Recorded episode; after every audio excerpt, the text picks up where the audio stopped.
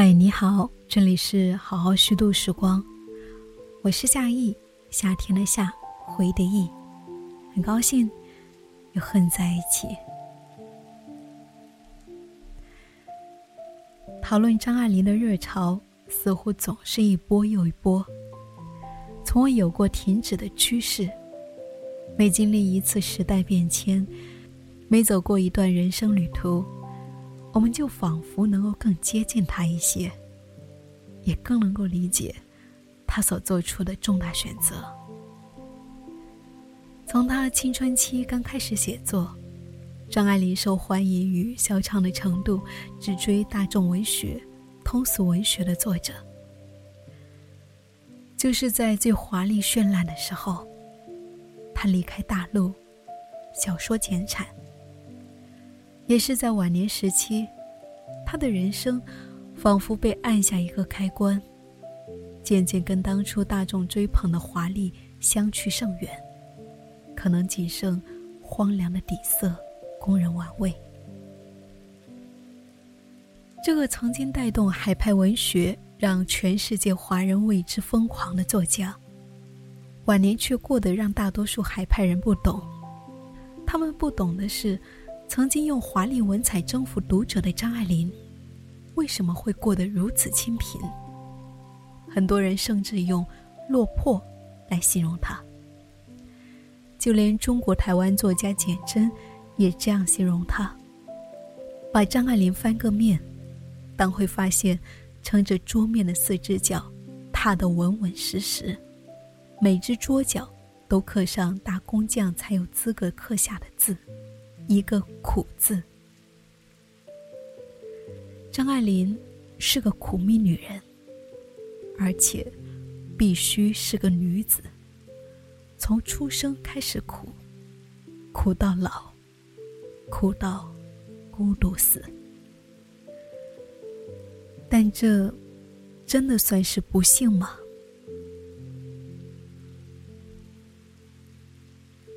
张爱玲。才是独立女性断舍离的鼻祖。仔细看过最近几年出版的张爱玲写给夏志清、庄信正的书信集和给宋琦夫妇的书信全集后，你会发现，她能够保持如此清简的心态，不就跟前几年流行开来的极简主义和断舍离很类似吗？想不到张奶奶才是华人极简主义生活的鼻祖呢。还记得前几年演艺圈女神林青霞宣布离婚的时候，全网都在惊叹：人生最大幸事，不就是人到晚年，女性恢复独身，不用伺候男人，还有钱吗？而到了张爱玲这里，自从丈夫赖雅死后，她也是一个人，再也未嫁，却被说成苦，可能。仍旧跟几千年对于女性婚嫁的束缚观念有关，但越到近代，越有人赞同张爱玲的选择，而且在经济上来说，她被人熟知的两任丈夫胡兰成和赖雅，都基本是受她的照拂。这就是我们一直在找的独立女性呀。虽然她小说里的女性都是一门心思想着婚恋嫁娶。但在现实生活中，他却并不像笔下人物那般生活。至少在晚年，他在乎的是学术，也在乎文学，其他的一切对于他来说，都是不是必要的。张爱玲的晚年，并不如人们口中的那么不堪，当然，也没有想象的那么洒脱，介于两者之间的一种平凡和平淡，也许。这是经历过动荡社会的张爱玲直觉般的生存之道，不敢太过高调招摇，过上一种不打扰世人的晚年，是张爱玲想要的理想状态。七十年代，水晶去拜访张爱玲，对她住的地方感到诧异，一代大作家，居然家里简单到雪洞式的四壁。宋琦也写道。说他家徒四壁，并非过甚其词。他一直认为身外之物都是累赘，妨碍一个人生活的自由。好的书，他宁愿借来看，也不愿意买，因为一添置了这些东西，就仿佛生了根。果然是一生挚友，还是只有宋琦夫妇最懂得张爱玲的清简。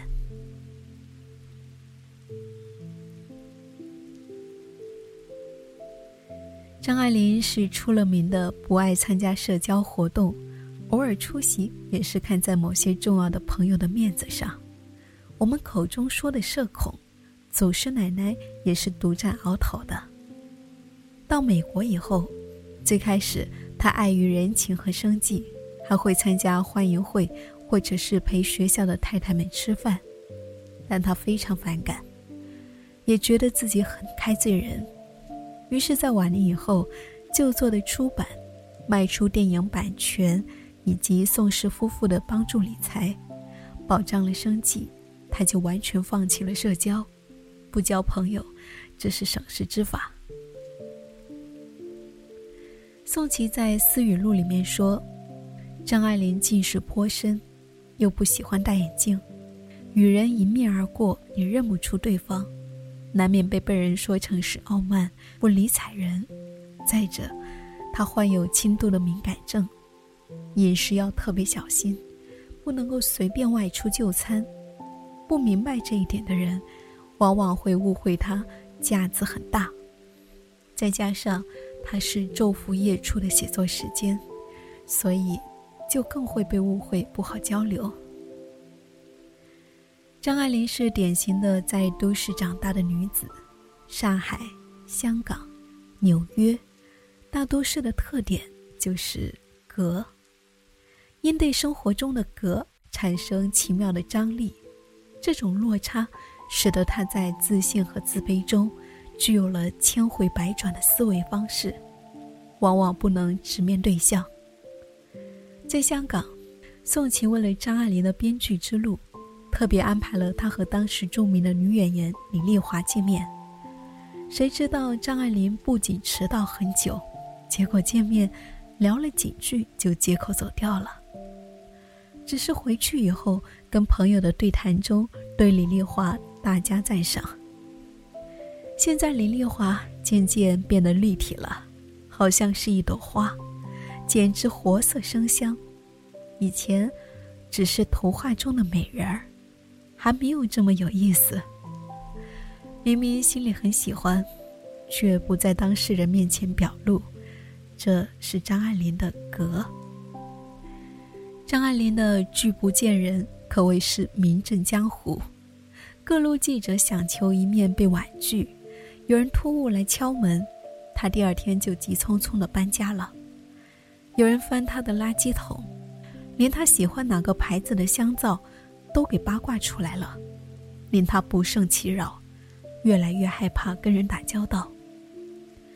对社交的恐惧，让他把自己的社交慢慢降到了零。这是张爱玲的自我保护模式。她也曾经说过，最惨的是作家参加文学赏会之类的聚会，大家等人赞他们的书，都难为情。还有作家同编辑谈论自己的书，不知道听的人多么厌烦。把一生最好的时间浪费在没有意思的事情上，同无聊的人打交道，怎不叫旁人忌煞？刘少明就说：“张小姐一旦离开了自己的文字空间，跟别人交往，一点也不可爱。”他二十岁的时候就写《生活的艺术》，有一部分我不是不能领略，在没有人与人交接的场合，我充满了生命的欢悦。可是我一天不能够克服这种咬噬性的小烦恼。生命是一袭华美的袍，爬满了虱子。张爱玲在《小团圆》里面重复说到她的反传统性格。我从小反传统的厉害，到十四五岁看了萧伯纳所有的序，顿时成为基本信仰。后来，他还跟宋琦抱怨，现代人对老的观念太落后。后来经济情况好转以后，他可以不再为生计而社交。对于社恐来说，这是一种多爽的生活状态。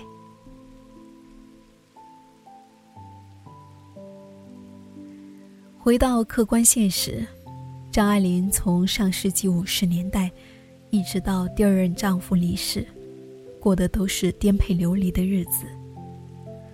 出大陆到香港时，不能够带太多的东西，也没有钱，就在香港靠写作投稿和翻译为生。《老人与海》就是他这个时期的翻译作品。后来申请港大无望。最后选择去美国，当时的美国确实是最理想重新开始的地方。他曾在给宋琦夫妇的信中写道：“我最好的朋友，中学时的张秀爱和后来的严英，都到美国去了，而且都是从来没有想过会去，兼且没有亲人在美，一而不过三。我想，将来你也会去。”我喜欢像我们走的路一样，将来到美国去。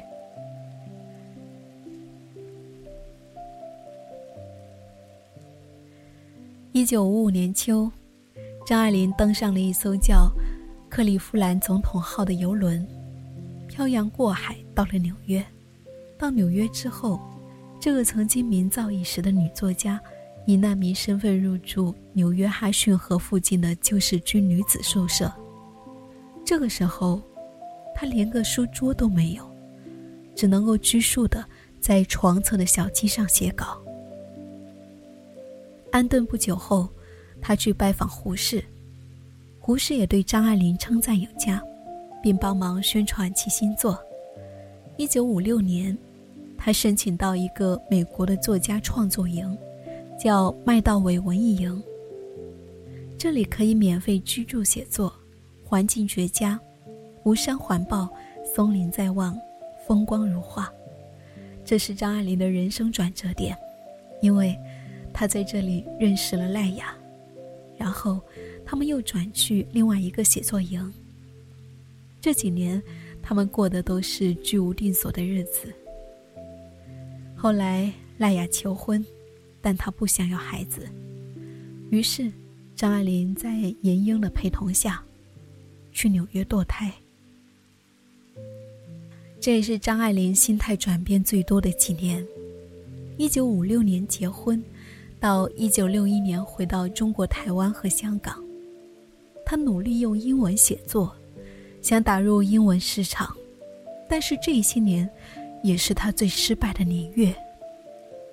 根据赖雅的日记，他们在一起的日子会看很多电影，吃各种餐厅，商量创作细节，到处搬家、买家具等。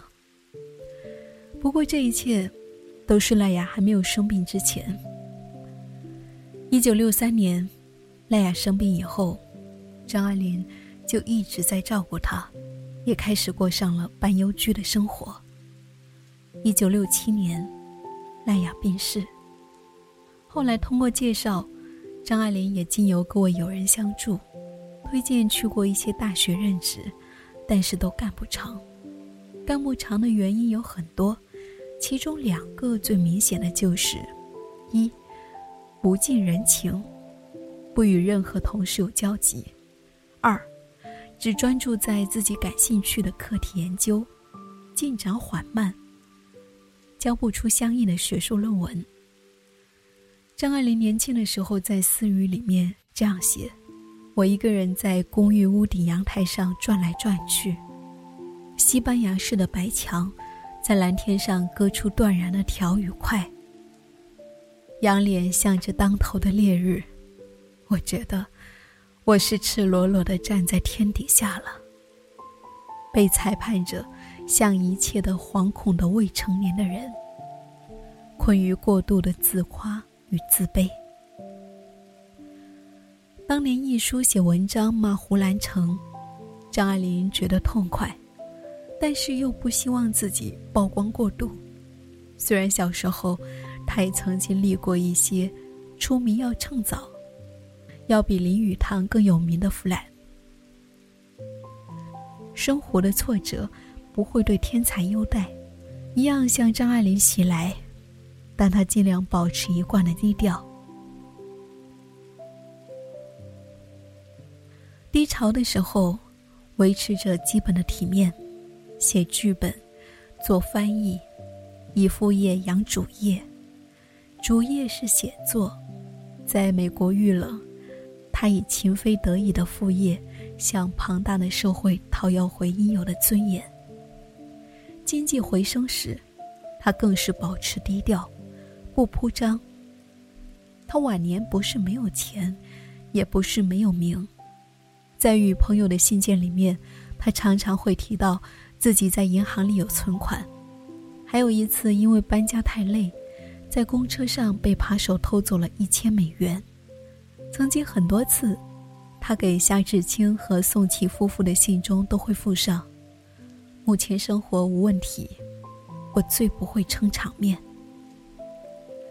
一个曾经的大家闺秀，通晓繁文缛节，熟读《红楼梦》等章回小说，是个标准的官能主义者，一个自食其力的独立女性。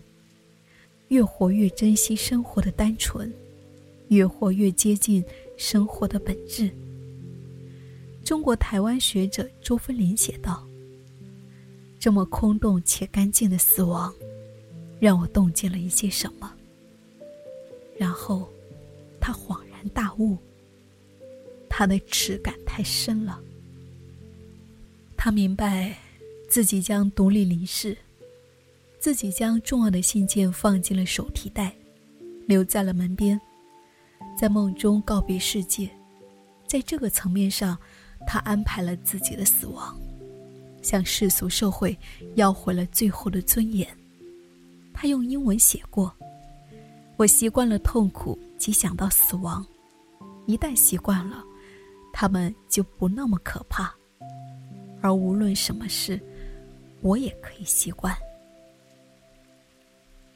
最体面，就是不谋面。这是典雅的弃臣之道。许多经历人生起落的人，都在追求的一种境界。对生活的淡泊，这种境界是迷人的。但很多人会好奇，不靠什么信仰和物质的外力，张爱玲的晚年孤独靠什么支撑？赖雅离世后，张爱玲逐渐变得气势孑然一身，但通透。他没有了家庭的牵绊，也没有宗教信仰，就做重新集结出版，屡屡引发销售热潮。晚年经济已不成问题，名利似乎离他越来越远。前半生的漂泊，后半生是靠什么来慢慢消解这一切？答案显而易见。文学到了古稀之年，来日无多，他对文学的紧迫感越来越强。他希望多一些时间去多出一些作品。一九八九年，他写给宋琦夫妇的信里面说：“我一天写不出东西，就一天生活没有上轨道。”就说他信件中透露正在进行的写作就有好几件，其中最著名的就是《小团圆》，经历了他无数次的修改，还有他自我不满意的少帅等等。越到晚年，他的创作就越严谨，甚至纠结，但他乐在其中。夏志清曾经在书中写道。张爱玲看到一个感兴趣的题目，她就会去图书馆里面把相关的书籍一本本的借回家看，说他会发傻劲。肯做这种阅读的中国作家，几无他人。这些读书心得，也成为了洋洋洒洒的长文，《谈看书》和《谈看书后记》。徐子东套用老舍的一句话来形容他这个时期：“练什么，就死在什么上。”《红楼梦》在张爱玲的文学人生里面占有着非常重要的一席，也成为了她的精神支撑。她曾经在《红楼梦魇》的自序中说：“《红楼梦》像迷宫，像拼图游戏，又像是推理小说。早本各个不同的结局，又有罗生门的情趣，甚至是偶遇佛力，事无大小，只要想一会儿《红楼梦》就好了。因为写怨女的叙事提到了《红楼梦》，就一发不可收拾。”因为兴趣关系，越写越长，喧宾夺主，结果只好光只写它，完全是个奢侈品，浪费无数的时间，叫苦不迭。虽然嘴上喊苦，却乐在其中，连教职工作也放在次要的位置。这些写了十年，也幸而我喜欢的兴趣范围不广。在已经去日苦多的时候，十年的功夫就这样灌了下去，不能不说是好举。一九七七年，《红楼梦演》出版，果真是十年一觉拟考据，赢得红楼梦眼名。他的人生做过诸多重大的选择，过着漂泊的人生，但最终的结局都指向一点。获得自由，生存的自由，以及创作的自由。要知道，这是祖师奶奶到了人生的最后阶段，才终于实现的自由。中年的时候，他说过：“所以我找副业永远是一个恶性循环。能够写作为生，又不必找副业了。写作当然是他的主业，翻译、编剧。”教职都成为了他的副业，也浪费了他很多精力和时间。那个时期，有充裕的时间来阅读文学、写作，对他来说是奢侈的。晚年终于可以摆脱副业的困扰，当然就要让最爱的东西主导了。他放弃了太多世人眼中最珍贵的东西，比如说物质，比如。世俗的情感，但却换来他唯一看重的这样。人们常常害怕孤独终老，但是说真的，如果可以自由终老，孤独又算得了什么？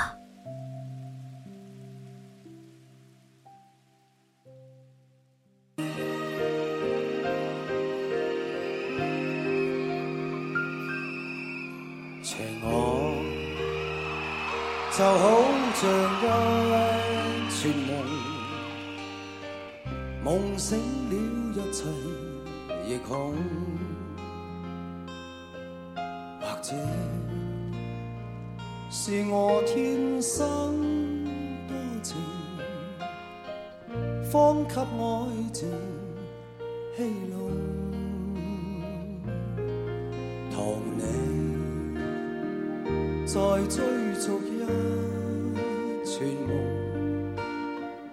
梦境消失岁月中，唯有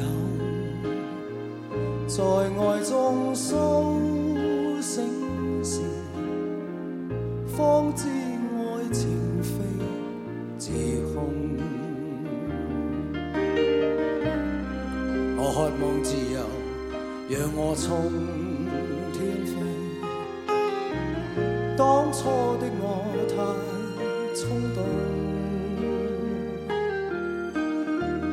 日后我要是仍想